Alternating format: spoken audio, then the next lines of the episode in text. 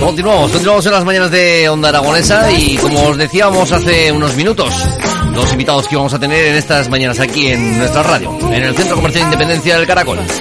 Ya tenemos a nuestro primer invitado con nosotros. Está con nosotros Fernando Vallejo, gerente del Teatro de la Estación, que nos va a hablar del ciclo a escena. Muy buenos días, Fernando, ¿cómo estás? Hola, buenos días, muy bien. Bienvenido de nuevo. Oye, te, te ponemos ya fecha para todas las semanas que vienes por aquí. Pues eh, yo creo que debería ser lo, lo más adecuado. Sí, ¿verdad? Así me planifico un poco. Oye, pues tampoco, ¿qué quieres que te diga? Es decir, a, a, la cultura todo lo que sea mm, darles la máxima difusión posible, pues yo creo que le va a venir bien. Es decir, que tampoco... Y, Claro que y a sí. nosotros que no nos importa que vengas, o sea que... Hombre, pues te lo agradezco, sí, siempre nos viene bien, claro que sí, la difusión siempre se agradece. Vamos a, a darle difusión a Escena, una muestra de los alumnos del Teatro de la Estación, desde el próximo día 5 hasta el 21 de febrero. Efectivamente, una de las características del teatro de la estación, una de los rasgos de la personalidad son la escuela de teatro, son los alumnos.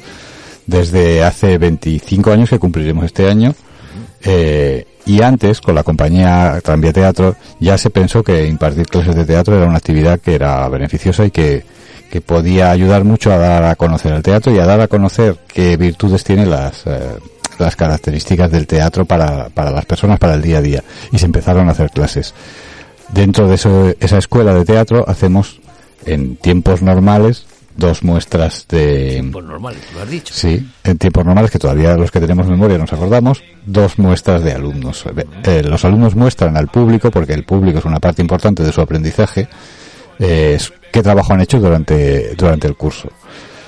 El año pasado hicimos la muestra de febrero, pero la muestra de fin de curso que se hace en junio no se pudo hacer, evidentemente. Estábamos todos confinados y estaba el teatro cerrado.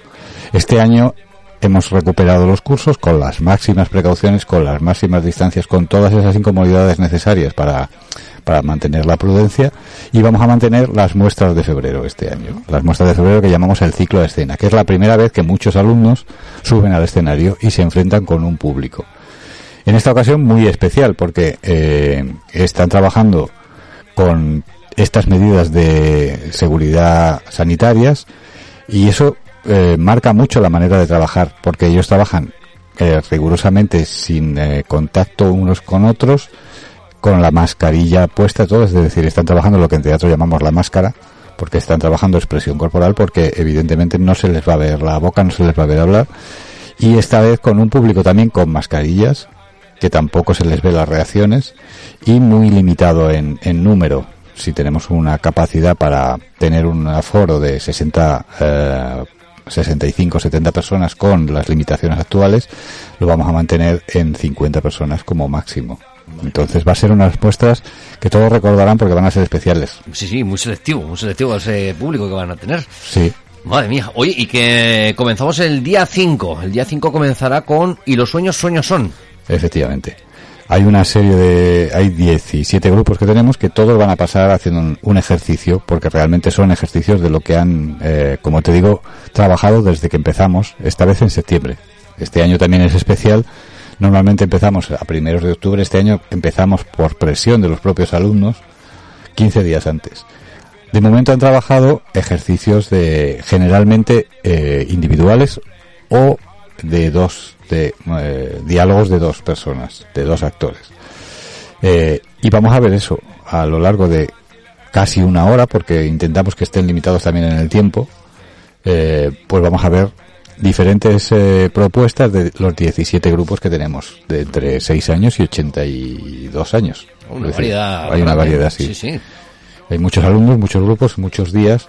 Como te digo, este año, a pesar de todas las limitaciones, creo que lo recordarán, porque es, es un Creo año va especial. Va a ser un año para, para recordar, ¿no? Decir, mira, hice, tuve que hacer el, el fin de curso y lo hicimos en, en estas condiciones. Sí, es condiciones a las que nos vamos adaptando, porque de momento hemos tenido eh, pues que adaptarnos todos como, como en cualquier otra actividad de, de- de la sociedad.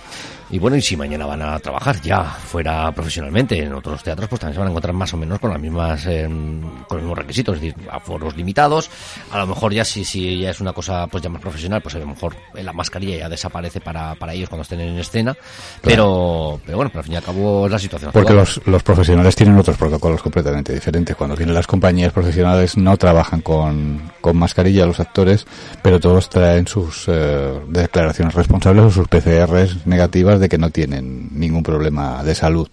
Y entonces eh, es diferente, no les puedes pedir a los alumnos lo, lo, mismo. Y no queremos, además, queremos ser muy precavidos. Sí, sí, no, sobre todo hay que tener, hay que tener cuidado todavía, decir que no, que no hemos terminado con esto ni muchísimo menos, que todavía nos queda Todavía nos queda un poquito, hay que seguir. Hay... hay un poquito, hay un poquito. Cuando leemos los titulares por la mañana decimos, madre mía, esto va lento, va muy lento. Sí, en, el teatro no nos importa equivocarnos muchas veces, queremos ser optimistas, queremos ser precavidos, pero, pero no caer en el desánimo, que, que es una cosa también muy peligrosa además del virus. Sí. Es decir, el desánimo y la tristeza, pues no son buenos compañeros en el teatro. No, la verdad es que no, sobre todo pues viendo este último año, ¿no? Este último año que, que ha estado la cultura muy en secano y, y, bueno, que todavía faltan muchas partes del sector de la cultura que todavía están... Todavía están claro, habrá que ver cómo se recompone todo, porque hay sectores, nosotros eh, lo hemos padecido mucho, pero no somos los únicos, todo el sector de la cultura y todos los sectores lo han padecido. Hay un sector de la música en directo que ha sufrido muchísimo y que está sufriendo muchísimo. Eh, si nosotros lo estamos pasando mal, ellos lo están pasando fatal. Sí, ellos cero, ellos cero patatero. Claro, es decir, y eso, eso también es cultura y también hay que apoyarlo. Y hay que ver de qué manera se, de, se debería apoyar este sector también. No solo el nuestro, el de la música en directo, que, que prácticamente ha desaparecido. Es algo como... Uh -huh. Sí, aparte, pues eso, es decir, que lo que hablamos, es decir, que hay mucha gente alrededor de, de ese tipo de sector, eh, porque no solamente son los músicos, sino que, o los músicos profesionales, no podemos hablar solamente de conciertos, es decir, que podemos hablar desde las verbenas, nuestras orquestas, los DJs. Claro, hay mucha gente alrededor. Eh, hostelería que va asociada a, un poquito más al ocio nocturno, a, la, o a las verbenas, a la seguridad, los camiones, el hielo, la Coca-Cola, todo. Claro, claro.